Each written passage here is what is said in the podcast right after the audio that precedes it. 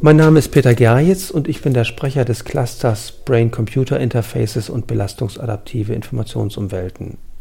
Worum geht es in unserem Cluster? Wir versuchen Techniken, die aus dem Bereich des Brain-Computer Interfaces kommen, zu verwenden, um Lernsituationen zu verbessern, zum Beispiel adaptive Lernsysteme zu gestalten.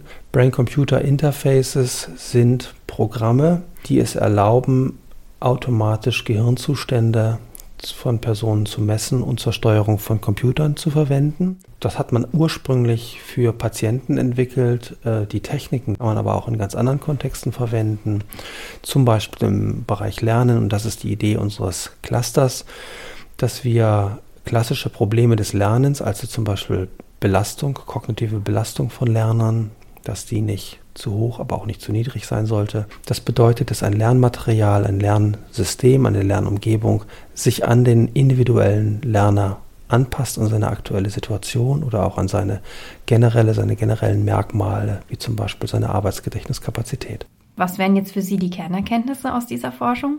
Wir haben in den letzten Jahren herausgefunden, dass sich tatsächlich relativ gut erfassen lässt, wie ein Belastungszustand von Lernern ist. Und das ist die Idee, dass wir adaptive Systeme machen können, um Lernen zu unterstützen oder auch um Grundlagenfähigkeiten zu trainieren. Ein gerade populäres Beispiel sind zum Beispiel sogenannte Arbeitsgedächtnistrainings.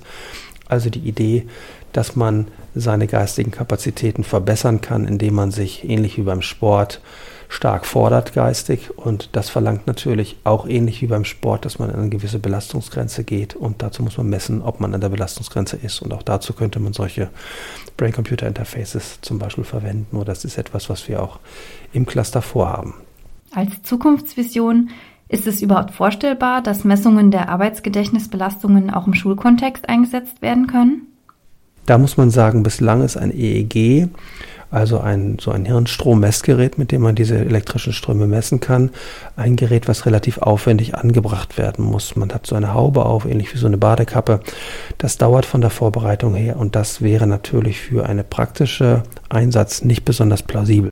Die Zukunftsvision ist trotzdem, dass es irgendwann so einen EEG-Kopfhörer, sage ich mal, geben wird, den ich mir aufsetzen kann und der hilfreich ist, um Lerner Zustände besser einzuschätzen und dann eben auch Informationsumgebungen konkreter anzupassen an Bedarfe und an Voraussetzungen von Lernern.